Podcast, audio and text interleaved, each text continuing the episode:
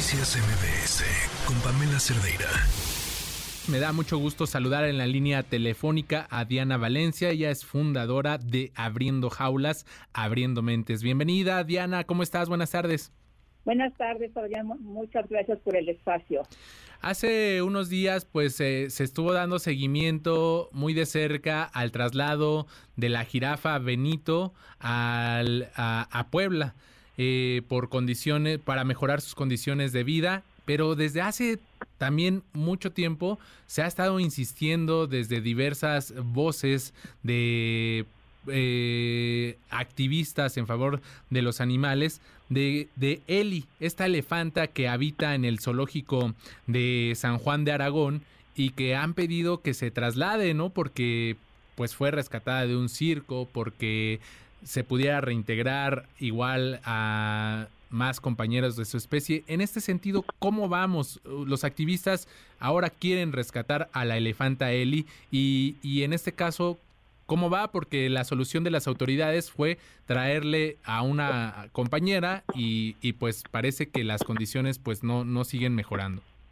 Así es, bueno, dos puntos importantes eh, para aclarar, no, no, no es ahora que estamos buscando, llevamos siete años en esto, no es nuevo. Y el otro punto eh, es que Eli no fue rescatada, Eli fue comprada por el gobierno de la ciudad, en ese entonces Distrito Federal, en diciembre de 2011 por 3 millones 460 mil pesos. No fue un rescate.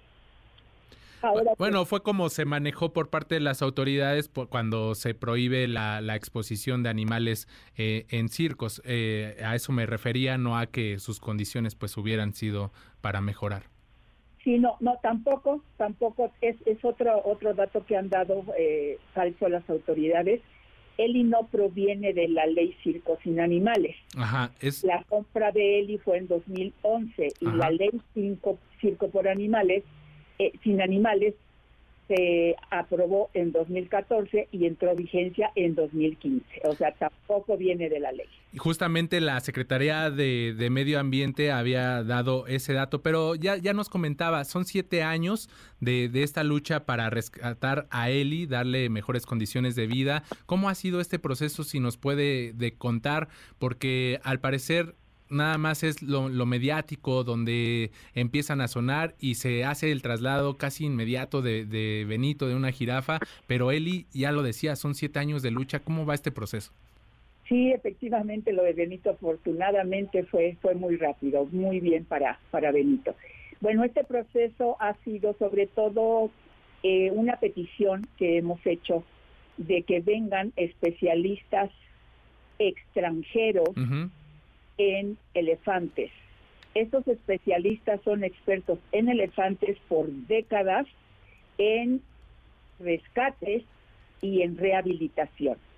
Eso es lo que buscamos, que vengan eso, a evaluar a esos especialistas y junto con el equipo nacional de, determinar si Eli puede ser trasladada, porque también lo que dicen las autoridades es que moriría en el camino, que está enferma y no resistiría, y, también dicen que no recibiría, que él perdería los cuidados que actualmente tiene en el zoológico, y no es así.